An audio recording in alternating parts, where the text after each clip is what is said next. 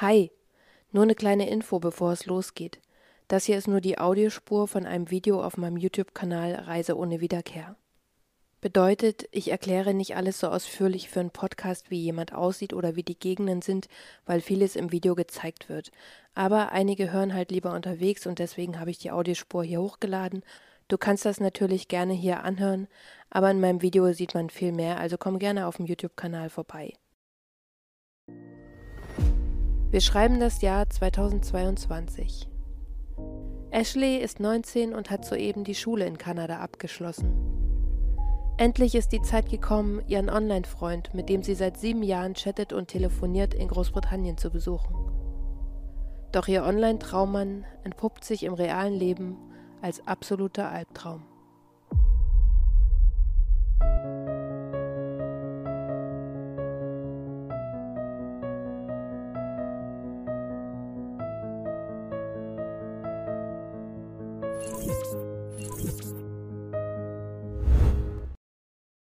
Cześć, hallo und witajcie nam zu einer neuen Reise ohne Wiederkehr.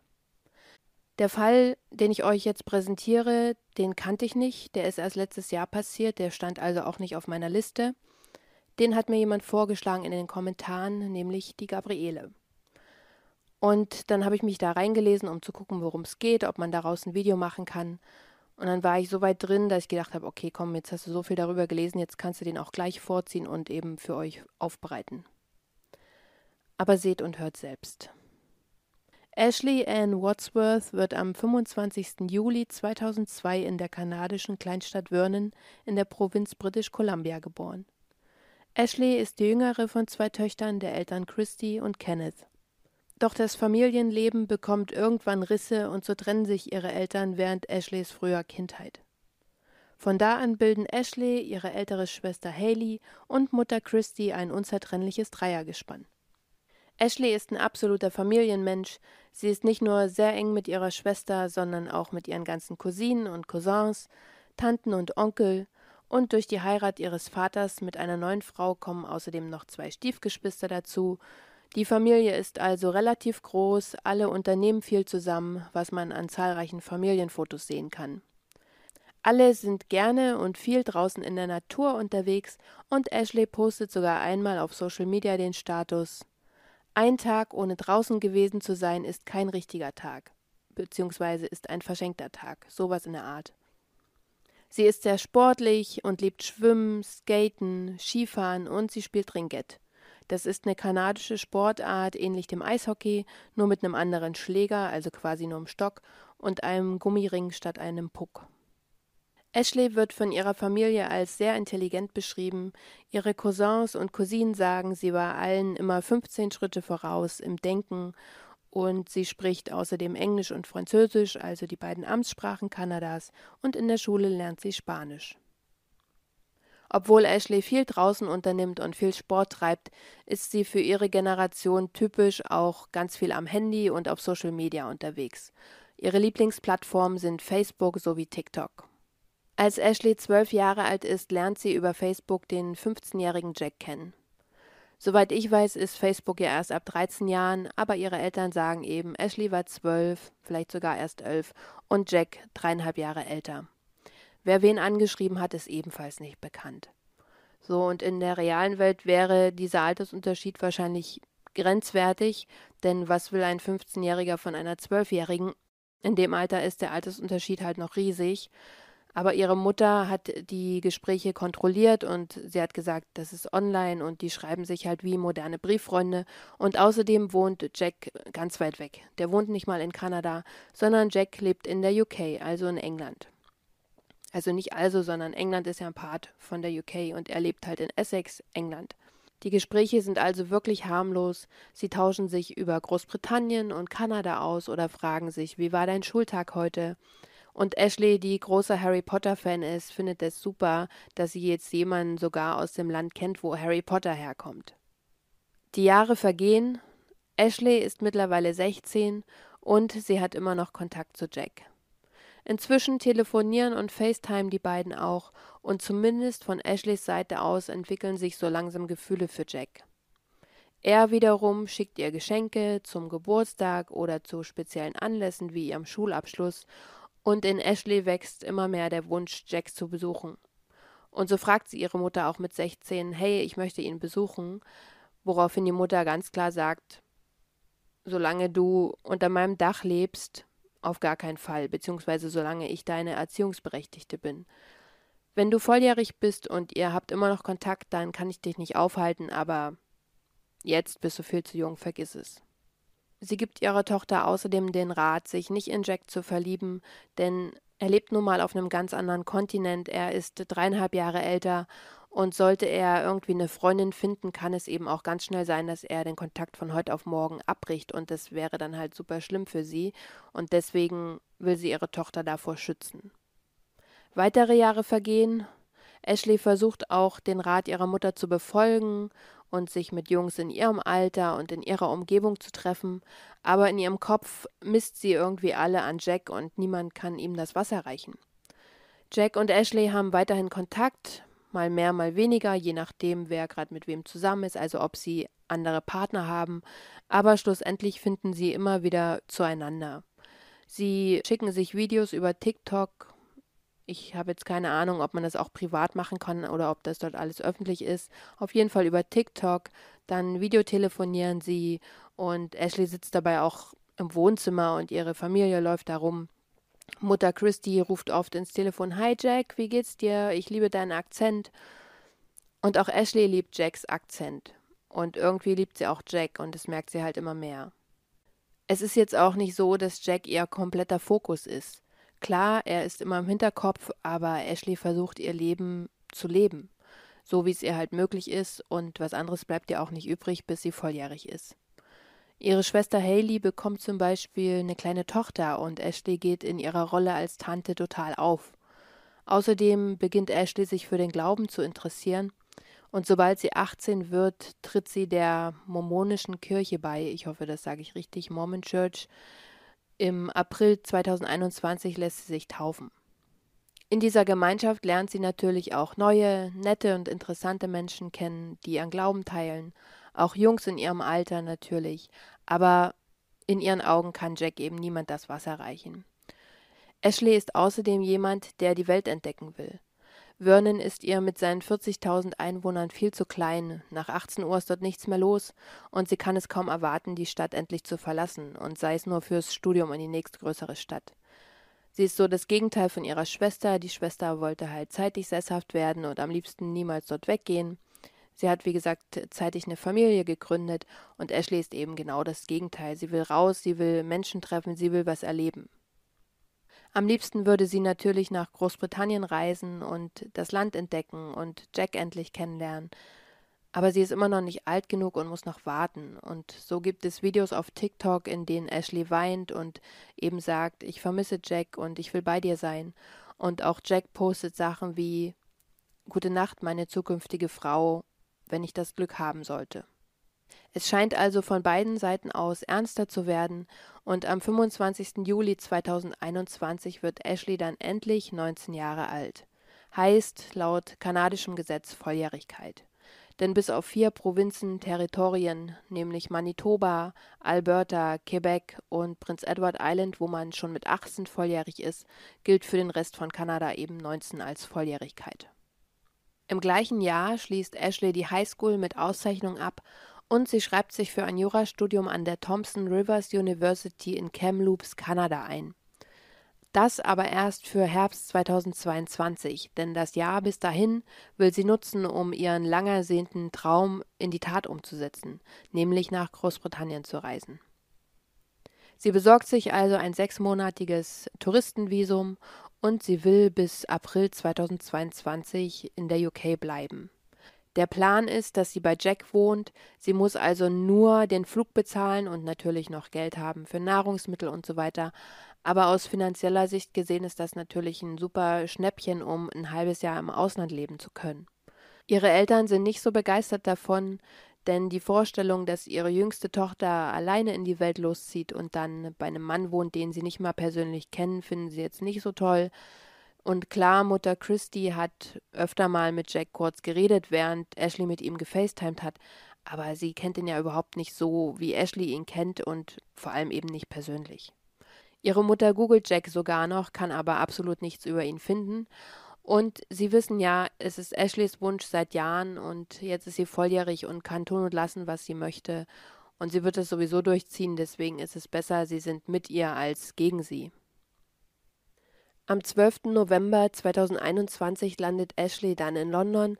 Jack holt sie vom Flughafen ab und das ist der Ort, wo sich beide das allerallererste Mal live und in Farbe sehen, ohne irgendeinen Bildschirm dazwischen. Und natürlich hält Ashley wie immer alles auf TikTok fest. Vorher schon den Flug und jetzt die Fahrt im Auto mit Jack und man sieht einfach, wie nervös und aufgeregt und happy beide sind. Als Reaktion gibt's von Freunden und Familie viele Herzchen und Smileys auf diesem Post. Alle freuen sich, dass sich beide auf Anhieb verstehen und sozusagen gut riechen können. Und die anfänglichen Sorgen der Mutter, dass sich beide doch nicht verstehen könnten, scheinen unbegründet. Und selbst wenn, kommt Ashley eben eher wieder zurück. Ashley wird ja, wie gesagt, direkt bei Jack wohnen. Der ist mittlerweile 22 und hat eine Einraumwohnung in Chelmsford, Essex. Chelmsford liegt nordöstlich von London und circa 40 Minuten vom Flughafen London Stansted entfernt. Dazu muss man sagen, dass die Wohnungen in Großbritannien bzw. in England, denn von dort weiß ich es definitiv, immer als One-Bedroom-Wohnungen ausgeschrieben sind, also Ein-Schlafzimmer-Wohnungen. Das heißt, Küche, Wohnzimmer und Bad sind gegeben und dann kommt eben immer One-Bedroom, Two-Bedroom, die Zimmerzahl dazu. Sprich, nach unserem Verständnis hat Jack eine Zweiraumwohnung, weil die drei Zimmer plus ein Schlafzimmer. Also die sind jetzt nicht in einem Zimmer zusammengefercht, dennoch ist es ja eine kleine Wohnung. Und so von 0 auf 100, wenn du dich vorher noch nie gesehen hast und dann direkt zusammenziehst und 24 Stunden am Tag aufeinander hockst, sind Stress und Streitereien in den meisten Fällen vorprogrammiert. Auf Social Media sieht das Ganze aus wie eine Bilderbuchbeziehung. Küsschenfoto hier, Kuschelvideo da, ein paar Fotos von gemeinsamen Spaziergängen. Aber wie so vieles auf Social Media, nichts ist so, wie es scheint. Den ersten, denen eine Veränderung in Ashleys Verhalten auffällt, sind natürlich ihre engsten Familienmitglieder, Vater, Mutter, Schwester sowie ihre beste Freundin Tiana.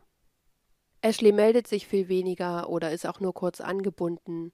Sie schieben es zum damaligen Zeitpunkt aber darauf, dass Ashley eben nur Augen für Jack hat und viel mit ihm unternimmt und sie haben Verständnis dafür, denn sie hat ihn nach sieben Jahren endlich kennengelernt und will eben viel Zeit mit ihm verbringen. Außerdem postet sie ja regelmäßig Fotos und Videos. Ihre Schwester und ihr Vater sagen später, dass Ashley es so aussehen lassen hat, als wäre sie viel beschäftigt und die ganze Zeit unterwegs, wenn sie in Realität eigentlich nur zu Hause rumgesessen haben die meiste Zeit. Und wahrscheinlich ist das auch der Grund, warum Ashley sich weniger gemeldet hat, weil es ihr einfach unangenehm war, das zuzugeben oder zu sagen, hey, wir machen gar nichts, wir hängen hier die ganze Zeit auf der Couch rum. Jack hat keinen Job und verdient somit auch gar kein Geld, um Dinge mit Ashley zu unternehmen, wie Ausflüge machen, um ihr bisschen das Land zu zeigen oder sie zum Essen einzuladen.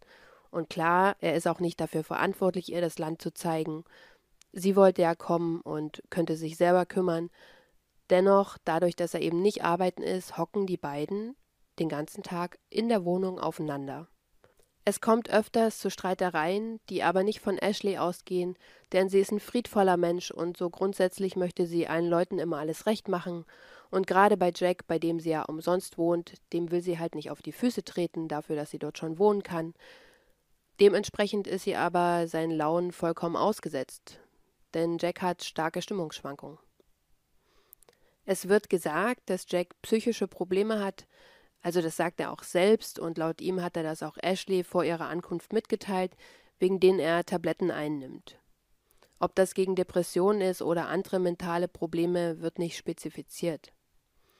Über Weihnachten spitzt sich dann die Lage noch zu, denn Jack nimmt eine Überdosis Tabletten und Ashley wählt den Notruf und er kommt ins Krankenhaus und sie rettet ihm somit das Leben.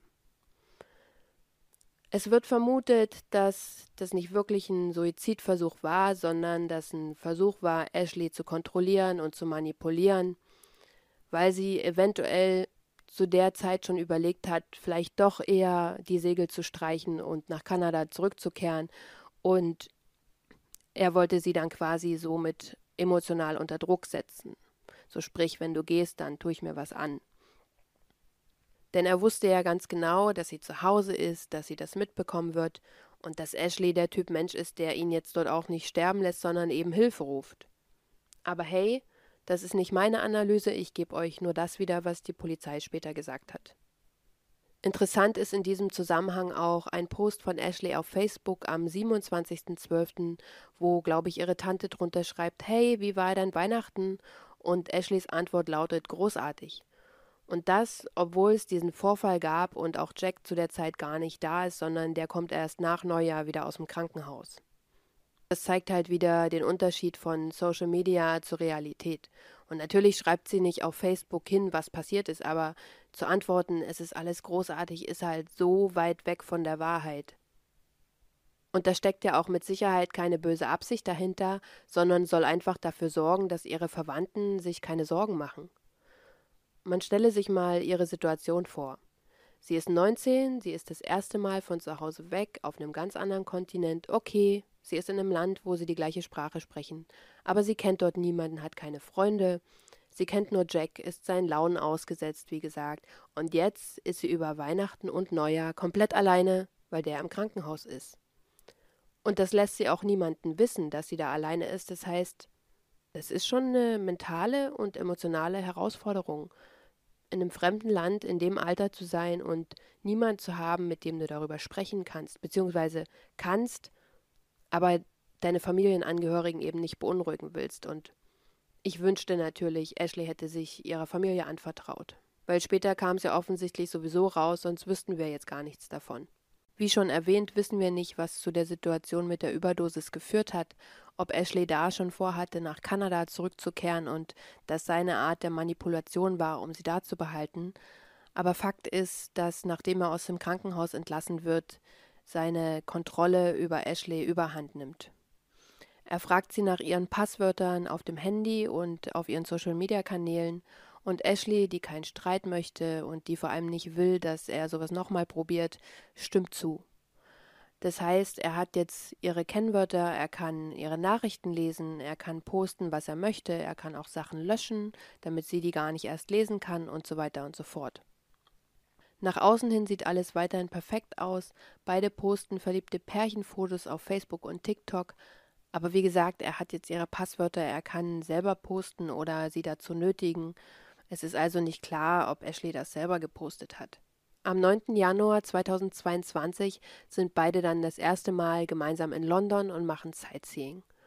Ashley ist jetzt also ziemlich genau zwei Monate da und erst jetzt erfüllt er ihr ihren größten Wunsch, nämlich London zu sehen. Und das noch nicht mal aus eigenen Stücken, sondern es ist sein 23. Geburtstag und seine Eltern haben beide daraufhin eingeladen, eben den Trip nach London zu machen.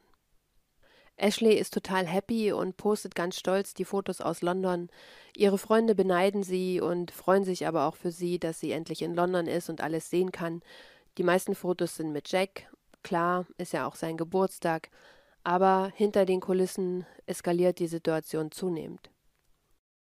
Wenn Ashley mit ihrer Schwester oder ihrer besten Freundin Tiana telefoniert, hören diese beiden immer öfter Rede leiser, er hört zu oder ich kann jetzt nicht, ich rufe dich später wieder an oder sie schickt Nachrichten, die sie, nachdem der Empfänger sie gelesen hat, direkt wieder löscht, damit er eben nachher nicht in ihrem Handy gucken kann, was geschrieben wurde. Und das macht sie ja nicht ohne Grund. Denn Jack wird bei jedem bisschen sauer oder eifersüchtig. Und sie versucht ihm überhaupt keinen Anlass zu geben, um böse zu werden. Aber irgendwas, das ihre beste Freundin Tiana sagt oder schreibt, bekommt er mit und es passt ihm nicht und er rastet komplett aus. Offensichtlich ist das nicht der erste Ausraster, sondern etwas, das Ashley regelmäßig ertragen muss, denn sie schneidet das Ganze mit. Und schickt diesen Audioclip später auch an Tiana, sodass wir jetzt eben diesen Audioclip haben, den ich euch jetzt auch vorspiele. Ihr habt jetzt, wenn ihr schon im Bett liegt, noch circa 10 Sekunden, um den Ton leiser zu stellen, denn es wird relativ laut. Auch wenn ich natürlich runterpegel, aber er ist halt laut. Ich werde auch nicht äh, drüber schreiben, was er sagt, denn es sind einfach viele F-Wörter. Und unterm Strich sagt er halt, ich werde wütend, diese effing Bitch und ich werde sie umbringen, ich werde sie töten. Also er redet von Tiana. Aber man muss auch gar nicht verstehen, was er sagt, um zu hören, was der für ein Aggressionspotenzial hat und wie beängstigend das eigentlich ist. Aber hört selbst. Oh, my temper coming back. This fucking thing on my fucking lip. I'm gonna fucking. It's fucking big on my fucking lip. It's fucking driving me crazy. I'm so fucking ill. Fuck, I'm gonna kill her. I'm gonna fucking murder her. Also ich weiß nicht, wie es euch geht, nachdem ihr das gehört habt, aber einfach die Vorstellung davon, dass Ashley mit ihm im gleichen Raum ist und der so abgeht und solche Sachen über ihre beste Freundin sagt, und wir wissen noch nicht mal, wie nah er vor Ashley stand, als er so rumgeschrien hat, das muss so beängstigend sein. Und klar kann ich sagen, ich würde das niemals mit mir machen lassen, aber ich bin ein ganz anderer Typ Mensch als Ashley und ich bin auch viel älter als sie. Und auch wenn Ashley vielleicht keinen Vergleich hat, wie eine gesunde, normale Beziehung aussieht, weil das wahrscheinlich ihre erste feste Beziehung war, wusste sie, dass das nicht normal ist. Denn sie hat's ja mitgeschnitten und aufgezeichnet. Und, so viel kann ich hier schon sagen, nach ihrem Tod werden auf ihrem Handy bzw. in der iCloud Fotos gefunden und Filme, wo sie sich ähm, abfotografiert hat, die ganzen blauen Flecken und Hämatome, die sie am Körper hat von ihm. Das bedeutet, dass sie sich sehr wohl darüber bewusst war, dass das nicht in Ordnung ist. Aber leider konnte sie irgendwie nicht rechtzeitig ausbrechen, was dafür spricht, dass die Kontrolle und Manipulation schon so weit vorangeschritten waren, gerade in ihrer isolierten Situation. Wenn ich mir überlege, wie oft sie wahrscheinlich diese Ausraster und Prügeleien ertragen musste, schlimm. Doch damit nicht genug, denn Jack hat jetzt sogar die Scheu gegenüber ihrer Familie verloren, sein zweites Gesicht oder auch wahres Ich zu zeigen. Am 11. Januar, also zwei Tage nach seinem Geburtstag und dem London-Trip, facetimet Ashley mit ihrer Schwester. Und Haley fällt auf, dass auf dem Fußboden zerbrochenes Glas liegt. Und Ashley gibt zu, dass er ihr das Glas an den Kopf geworfen hat und es daraufhin zerbrochen ist. Haley fleht ihre Schwester an, Ashley, komm bitte zurück nach Hause, wir lieben dich, du musst dir das nicht gefallen lassen. Und Ashley sagt, sie möchte gerne versuchen, ihm zu helfen, und Haley soll ihrer Mutter nichts sagen, damit sie sich keine Sorgen macht, aber Haley macht sich Sorgen. Eine Woche später, am 18. Januar 2022, sind die Schwestern erneut in einem Videotelefonat. Jack ist diesmal im Hintergrund und Haley kann sehen, wie er aktiv Sachen nach ihrer Schwester wirft. Und Haley reicht's jetzt, sie sagt ihrer Mutter Bescheid. Und beide versuchen seitdem, Ashley zu überreden, endlich nach Hause zu kommen. Kommen wir nun zum Tattag, Dienstag, der 1. Februar 2022. Es ist 8.30 Uhr morgens Ortszeit, als Ashley barfuß und im Schlafanzug gegen die Tür ihrer Nachbarin hämmert. Diese öffnet ihr und vor ihr steht eine aufgelöste Ashley, die sie bittet, dringend mit ihrer Schwester in Kanada telefonieren zu dürfen. Die Nachbarin hört, wie Ashley ihrer Schwester am Telefon erzählt, dass Jack sie gerade verprügelt hat, dass er ihr Handy zerstört hat und dass er sogar das Kätzchen, also eine Babykatze, gegen die Wand geschleudert hat. Haley holt sofort dazu ihre Mutter ans Telefon und beide sagen zu Ashley, es reicht jetzt, du kommst nach Hause. Die Oma kauft Ashley ein Rückflugticket, denn ihr eigentliches Ticket ist ja erst im April, und sie buchen den Flug für den 3. Februar, also zwei Tage später. Eher geht's nicht, weil Ashley vorher noch einen Covid-Test machen muss, um entweder aus der UK auszureisen oder in Kanada einzureisen. Bin ich mir nicht sicher. Ich weiß nur, dass ich zu der Zeit nach England wollte und dort hätte ich eben auch diesen 24-Stunden-Test vorher machen müssen. Spielt für uns keine Rolle. Ich möchte nur erklären, falls ihr euch fragt, warum hat, haben sie denn nicht sofort einen Flug gebucht. Es ging erst am 3. Februar. Durch das lange Gespräch mit ihrer Familie kann Ashley sich langsam beruhigen und sie ist außerdem erleichtert, dass jetzt alles seinen Gang geht. Der Zeitunterschied zwischen Vernon, Kanada und Großbritannien beträgt acht Stunden. Das heißt, dort, wo die Familie lebt, ist es jetzt nach Mitternacht. Die haben ja auch eine Weile telefoniert und deswegen beenden sie das Gespräch und die Familie verabschiedet sich ins Bett. Ihre Nachbarin, die alles mit angehört hat, sagt zu Ashley, wir müssen die Polizei rufen. Aber Ashley, die sich ja mittlerweile beruhigt hat, sagt nein, auf gar keinen Fall und ich möchte das nicht. Und das ist wieder so eine typische Reaktion von Opfern häuslicher Gewalt, dass sie Angst haben oder fürchten oder wissen, dass sie zu Hause noch mehr Ärger bekommen, wenn sie die Polizei rufen. Die Nachbarin weiß nicht so recht, wie sie handeln soll und was sie mit Ashley machen soll, denn die Polizei darf sie ja nicht rufen, aber sie hat jetzt einen Termin im Krankenhaus und muss los. Und deswegen sagt sie zu Ashley, ich schaue dann später nochmal nach dir, sobald ich zurück bin. Und so geht Ashley zurück in die Wohnung von Jack. 11 Uhr Ortszeit, sprich 3 Uhr nachts in Kanada, bekommt Freundin Tiana eine Nachricht von Ashley. Diese Nachricht kommt von Jacks Handy, denn ihr Handy hat er ja kaputt gemacht. Und darin steht, Tiana, bitte such auf meiner Facebook-Seite nach Sarah von der mormonischen Kirche. Also ich weiß nicht mehr, ob die Sarah heißt. Kontaktiere diese und sag ihr, sie soll hier vorbeikommen. Wahrscheinlich meldet sich Ashley nicht direkt bei Sarah, weil sie hat ja ihr Handy nicht und kann sich wahrscheinlich auf Jacks Handy nicht auf Facebook einloggen. Deswegen bittet sie eben Tiana, diese Sarah anzuschreiben. Doch drei Uhr nachts schläft Tiana natürlich und sieht die Nachricht erst früh, wenn sie erwacht. Eine halbe Stunde später, 11.30 Uhr, also 3.30 Uhr nachts in Kanada, bekommt dann Schwester Haley eine Nachricht, in der steht, Haley, ruf mich bitte an. Aber auch Haley schläft und sieht es erst Stunden später. Gegen 13 Uhr kommt die Nachbarin dann von ihrem Krankenhaustermin zurück und wie versprochen geht sie rüber, um nach Ashley zu schauen. Sie klopft 13.09 Uhr an die Tür von Jack und keiner öffnet. Sie klopft weiter und irgendwann ruft Jack dann Wir sind im Schlafzimmer. Daraufhin geht sie wieder nach Hause und sie sagt, sie weiß, sie hätte da die Polizei rufen müssen, aber Ashley wollte es ja nicht. Als der Morgen in Kanada anbricht, sehen Haley und Tiana die Nachrichten auf ihren Handys. Sie setzen sich miteinander in Verbindung und versuchen auch, Ashley auf dem Telefon von Jack zu erreichen. Mehrfach, aber keiner geht ran. Tiana versucht mit der Hilfe von Ashleys Familie, diese Sarah der mormonischen Kirche in Chelmsford ausfindig zu machen, und es gelingt ihnen auch, so dass Sarah und eine Begleiterin zu der Adresse von Ashley und Jack gehen. Es ist mittlerweile 15.59 Uhr Ortszeit in Chelmsford, und diese Zeitangaben weiß man so genau, weil es entweder von der Nachbarin oder von anderen Nachbarn eine Überwachungskamera am Haus gibt. Und deswegen sieht man eben früh, wie Ashley in das Haus der Nachbarin geht und wieder rausgeht und wie jetzt 15.59 Uhr auch die beiden von der mormonischen Kirche kommen. Da niemand öffnet und auch keiner reagiert, fackeln die beiden nicht lange und rufen schon zwei Minuten später bei der Polizei an. Es ist jetzt also 16.01 Uhr und kurze Zeit später trifft die Polizei an der Adresse in der Tennyson Road 51 in Chelmsford ein. Essex Police, what's emergency? Hi, we, one of our friends, um, she's obviously having an emergency, so. What's your friend's name? Ashley Wadsworth.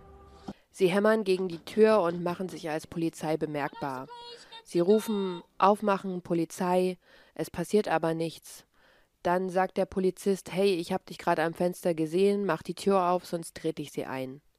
Wieder regt sich nichts, und deswegen warten die Polizisten auch gar nicht lange und treten die Tür ein.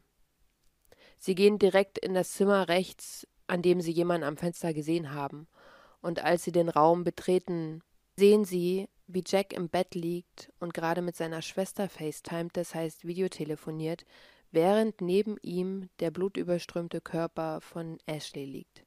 Es ist sofort mit bloßem Auge erkennbar, dass Ashley viele Stichwunden im Oberkörper hat. Jack wird sofort festgenommen und es wird ein Krankenwagen für Ashley gerufen. Diese treffen auch kurze Zeit später ein, können aber nur noch den Tod von Ashley feststellen, denn es hat mittlerweile die Leichenstarre eingesetzt. Sie tragen sie zwar raus auf den Rasen und in dem Video sieht es so aus, als ob sie versucht haben, sie wieder zu beleben, weil sie sich noch besprechen, ob alle jetzt damit einverstanden sind, wenn man sie für tot erklärt, weil ihr nicht mehr zu helfen ist. Vielleicht ist jemand von euch in den Kommentaren Sanitäter oder Arzt und kann uns sagen, ob es zum Protokoll gehört, jeden zu versuchen wiederzubeleben, was ich mir nicht vorstellen kann, aber deswegen würde ich es halt gerne wissen, weil wenn man feststellt, jemand ist schon tot, warum versucht man dann noch, ihn wiederzubeleben? Aber wie gesagt, das wird in dem Video nicht ganz klar und Ashley wird um 16.38 Uhr für tot erklärt. Ashley hat insgesamt 90 Stichwunden, alle im Oberkörper.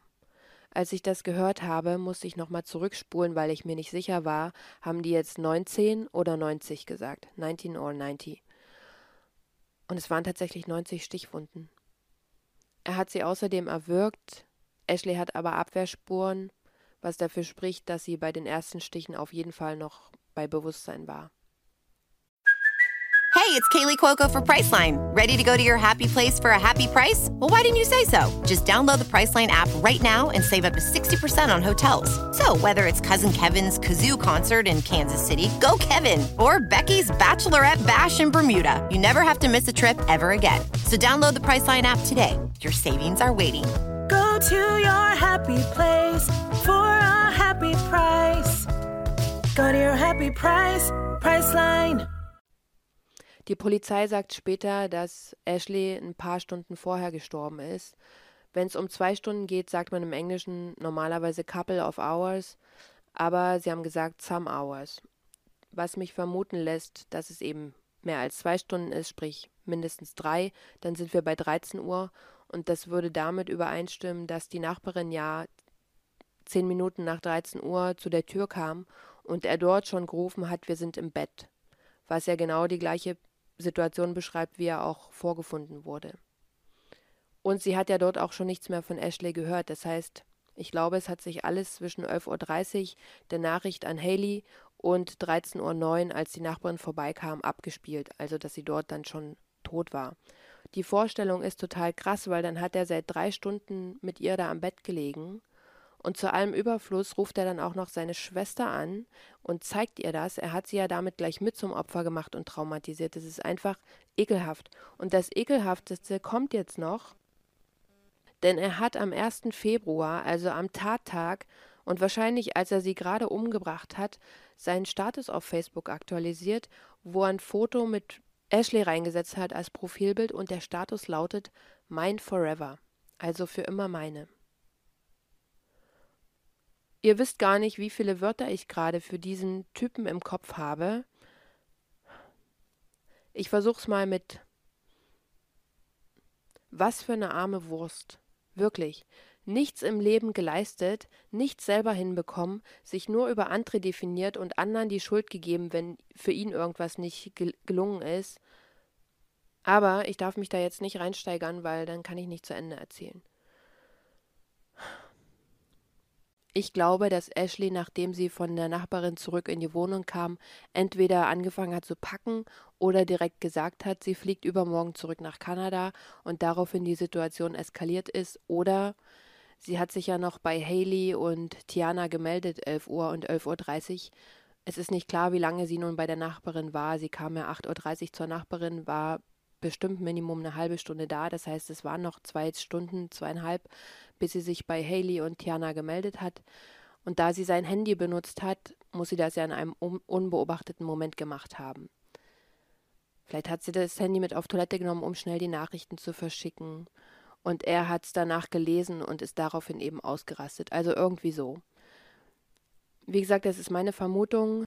Dafür spricht auch, also dass der Mord vor 13 Uhr passiert ist, dass es einen YouTube-Kanal gibt von einer britischen Psychologin, die solche Fälle nochmal auf einer ganz anderen Ebene analysiert.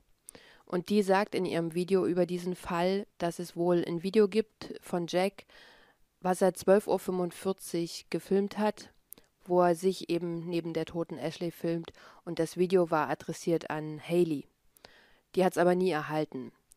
Diese Info konnte ich nicht verifizieren, deswegen mag ich das nicht so gerne, wenn Leute ihre Quellen nicht angeben, weil man nicht selber nochmal nachschauen kann oder nachlesen kann, um zu gucken, wo die Person das her hat, weil man kann ja nicht einfach irgendwelche Sachen behaupten. Deswegen nehmt diese Info mit Vorsicht. Ähm, sie ist jetzt quasi meine Sekundärquelle, aber verifizieren konnte ich das nicht.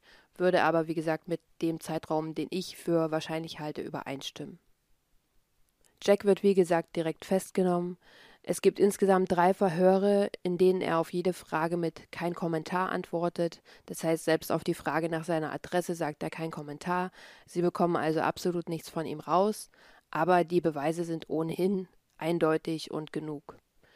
Denn ein Polizist, der eben die Tür eingetreten hat, sagt aus, dass Jack auf dem Bett saß und nachdem er eben aufgelegt hat, wo er mit seiner Schwester am Handy war, hat er gesagt, ich hatte eine Psychose und bin durchgedreht, tut mir leid sprich Schuldeingeständnis. Die Tatwaffe, das Messer, wird hinter der Heizung gefunden und daran finden sich Ashleys Blutspuren und seine DNA-Spuren. Und deswegen, weil sie eben nichts aus Jack rausbekommen, wird ein Prozess für November 2022 angesetzt. Die Eltern bereiten sich auf den Prozess vor.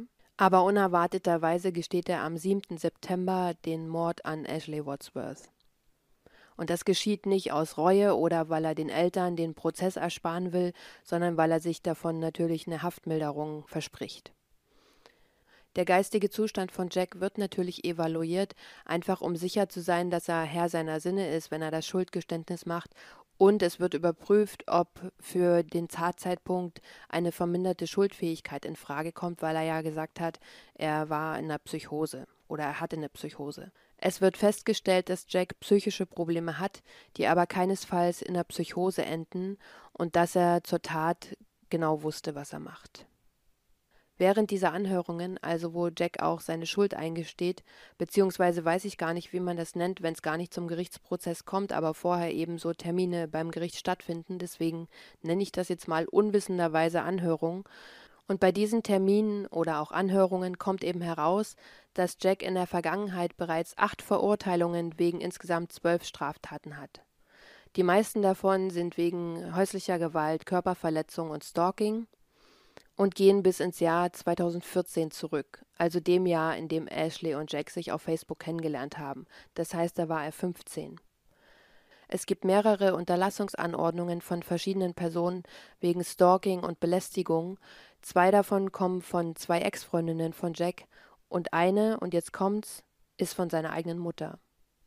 Denn 2018 hat er seine Mutter eingegriffen und ihr Auto zertrümmert und daraufhin hat sie ihn eben angezeigt und gefordert, dass er sich ihr nicht mehr nähern darf. Da er, während er seine Mutter angegriffen hat, auf Bewährung war und dadurch natürlich seine Bewährungsauflagen verletzt hat, musste er dann auch acht Wochen in der Haftanstalt für Jugendliche absitzen. Die Anordnung, dass Jack sich seiner Mutter nicht nähern darf, ist im Juli 2019 abgelaufen und irgendwie scheinen die sich ja wieder angenähert zu haben, denn die Mutter und der Vater haben ihn ja zu seinem 23. Geburtstag mit Ashley zusammen nach London eingeladen.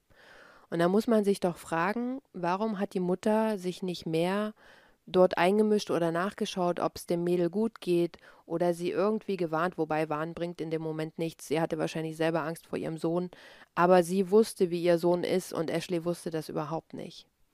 Und auch Ashleys Familie wusste es nicht. Ihre Mutter hatte ja noch gegoogelt, aber über Google findet man ja keine Vorstrafen. Und in Großbritannien gibt es tatsächlich seit 2009 ein Gesetz, das heißt Clare's Law. Das ist benannt nach Claire Wood, die 2009 von ihrem gewalttätigen Ex-Partner ermordet wurde.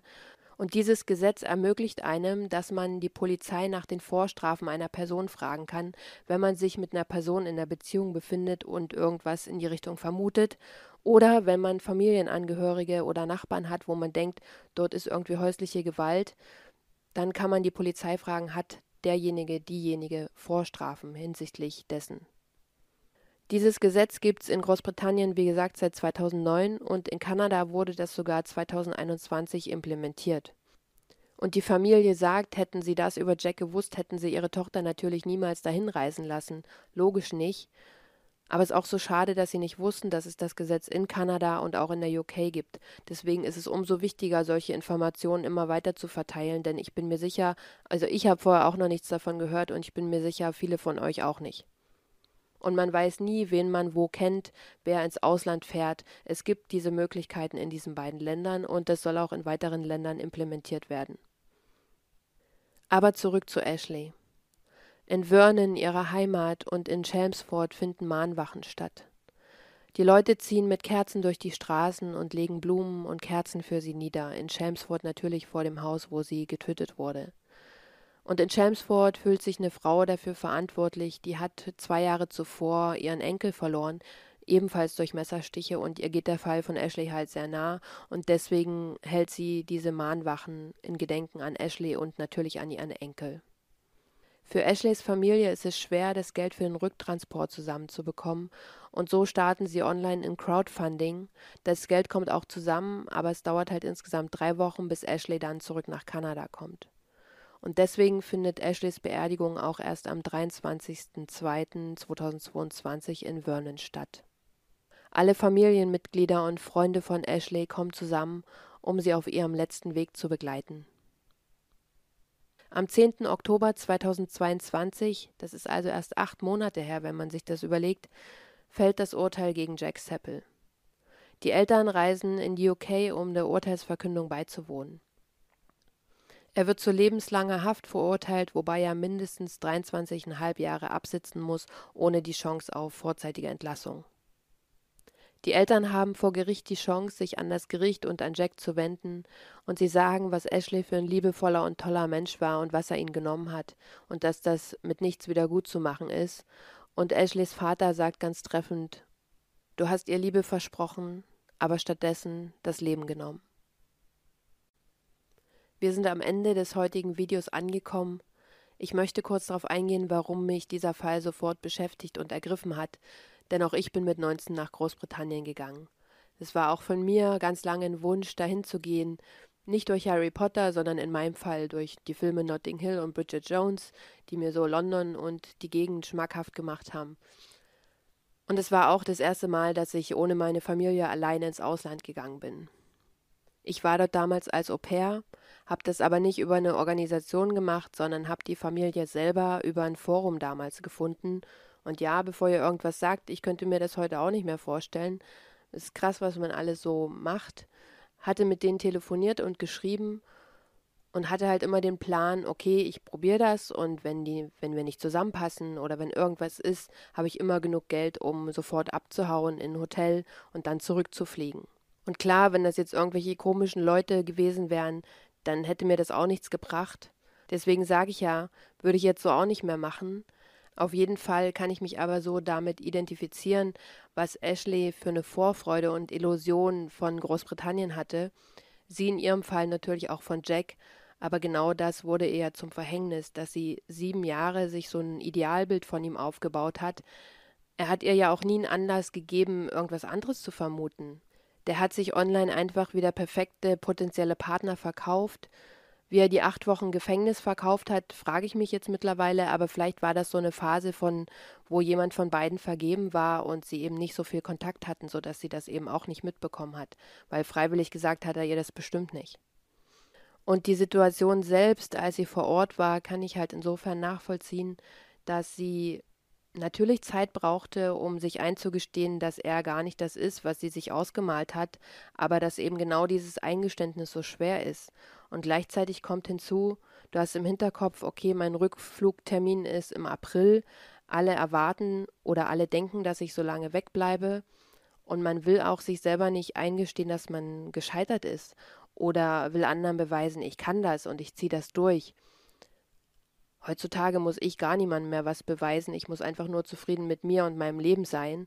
Aber wenn man jung ist, denkt man halt so, ja, dir zeige ich's und dir beweise ich's, dass ich eben nicht eher zurückkomme aus Heimweh oder sonstigem.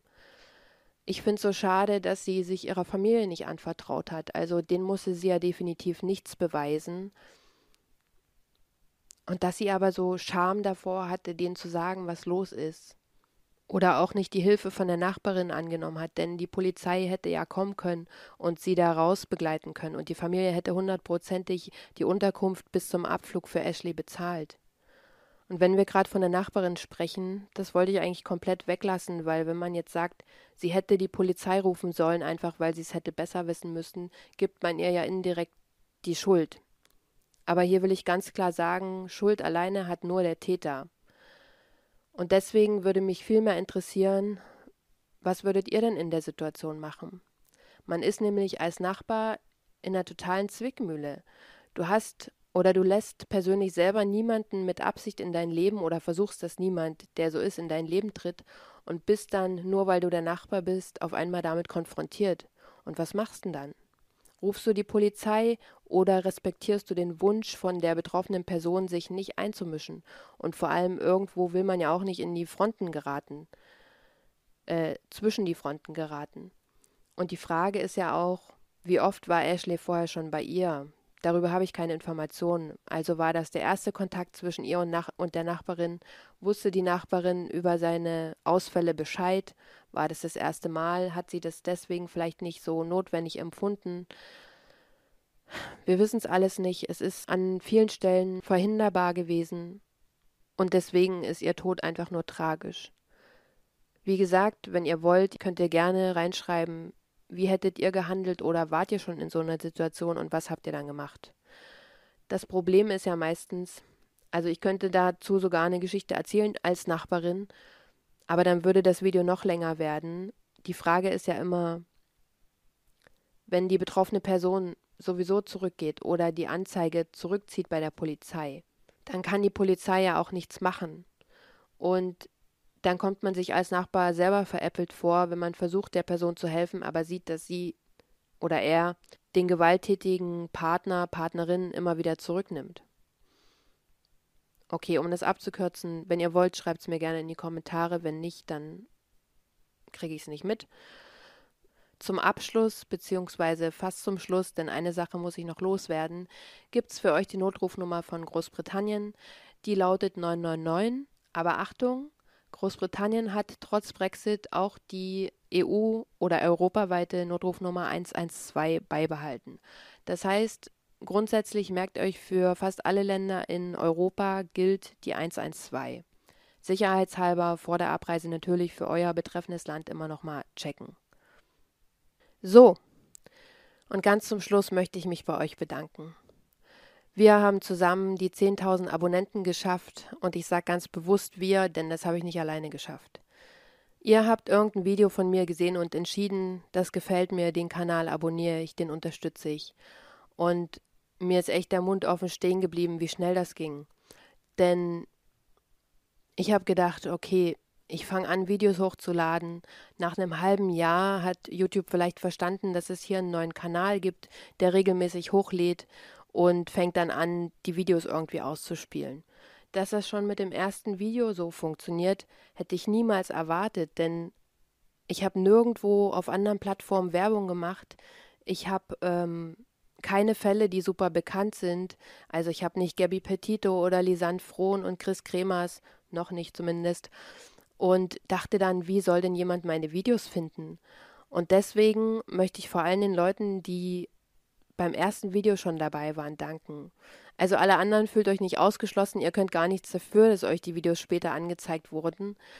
Aber wirklich, gerade dieses Video, wo ich wirklich schnell geredet habe, ich möchte nochmal dazu sagen, ich habe schnell geredet, aber ich habe auch jede Atempause alles rausgeschnitten Warum auch immer, Anfängerfehler, so dass es eben noch schneller wirkt. Das mache ich jetzt nicht mehr. Ihr hört mich atmen. Ich lasse Pausen drin, die habe ich dort alle rausgeschnitten und deswegen klingt das halt wie schlimm. Ich kann es mir selber nicht mehr anhören. Ich ärgere mich auch immer, wenn jetzt Leute dazukommen, die das sehen und dann sagen, wenn das und dann direkt wieder abhauen. Aber okay, die haben andere Videos zum Vergleich und wenn sie das nicht, ist egal.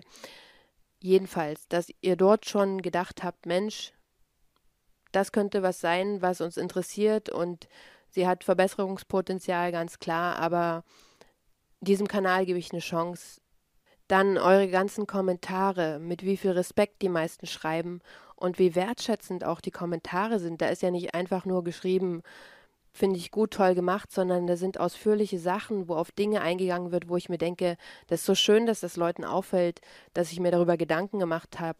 Und Natürlich bin ich nicht perfekt. Niemand ist perfekt und ich erwarte auch nicht, dass jeder das gut findet, was ich mache.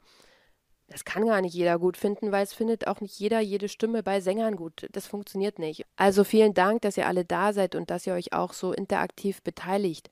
Denn das ist ja das, was dann für mich wieder relevant wird, wenn ich mich mit euch austauschen kann, wenn ich nicht nur wie hier alleine in die Kamera spreche, sondern wenn ich später ein Feedback habe und mit den Leuten kommunizieren kann. Und ich habe zum Anlass der 10.000 was für euch vorbereitet, was ich euch jetzt gerne zeigen möchte. Und zwar habe ich eine Karte für euch angelegt, sozusagen eine Crime Map und auf der könnt ihr euch interaktiv bewegen und habt eine Übersicht, könnt dann auf die Kreise klicken und seht immer, was passiert ist, wo die Person her ist, wo sie ermordet wurde und wie der Status des Falles ist. Und dazu habe ich eine Legende und rot ist gelöst, schwarz bedeutet ungelöst und gelb für vermisste Personen und grau wie bei Bo bedeutet, dass man weiß, was passiert ist, aber dass es keine Verurteilung gab. Und ihr habt dann oben auch immer den Videolink gleich. Und dann könnt ihr euch eben auf der Karte interaktiv bewegen und schauen, okay, was interessiert mich denn? Und man kann genauso in der Liste klicken, zum Beispiel hier auf Chennai, und dann kommt man in der Karte direkt auf Tiflis. Und wie gesagt, habt ihr oben dann immer direkt den Videolink eingefügt. Ja. Ich hoffe, dass manche was damit anfangen können und das ganz gut finden, wenn sie sehen, wo auf der Welt was passiert ist und ihr auch direkt den Videolink dazu habt. Ich werde die Karte immer aktualisieren und ihr findet den Link zu der Karte ab jetzt auch immer in der Videobeschreibung, also dort, wo ich auch meine Quellen anführe und alle anderen Sachen, die ich zu sagen habe, stehen da drin. Übrigens Quellen, weil ganz viele Leute fragen, wo hast denn die Info her oder wo finde ich die Doku nochmal?